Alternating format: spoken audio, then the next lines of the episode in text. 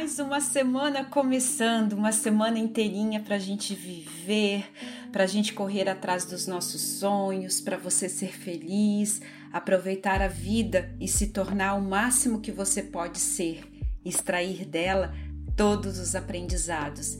E aí, como é que você tem passado? Será que você está como a maioria, sentindo que as coisas não estão acontecendo com tanta fluidez?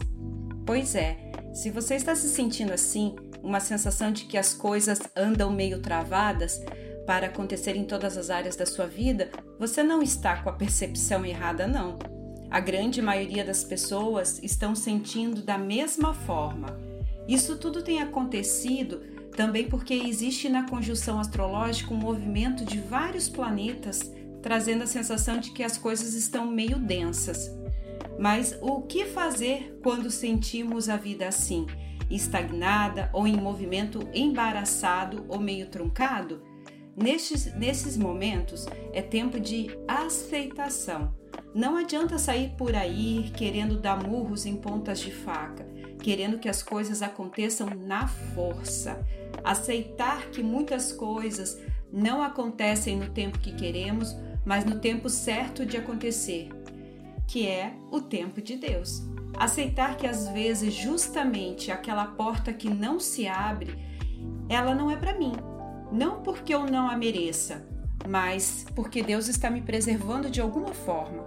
Aceitar que às vezes eu preciso me preparar mais para receber tudo que eu desejo atrair na minha vida. Aceitar que talvez seja momento de rever escolhas. Aceitar que toda semente plantada tem um tempo para florescer é sobre isso, entrar no fluxo da inteligência do universo, ou seja, caminhar no fluxo da inteligência divina. Essa nova era da humanidade vem nos ensinar justamente isso, a aceitação, que nesse caso não tem relação alguma com passividade, e sim com a chave do sucesso. O sucesso aqui significa saúde, saúde mental, emocional, energética e espiritual.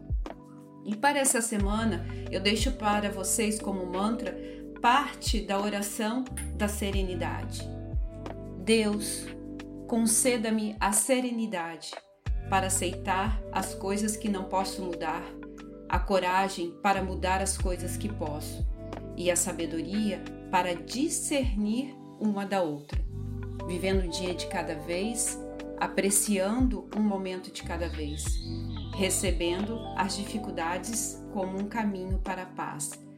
E como Jesus, aceitando as circunstâncias do mundo como realmente são e não como eu gostaria que fossem. Reflita sobre essa linda oração e uma linda semana e abençoada para você. Namastê.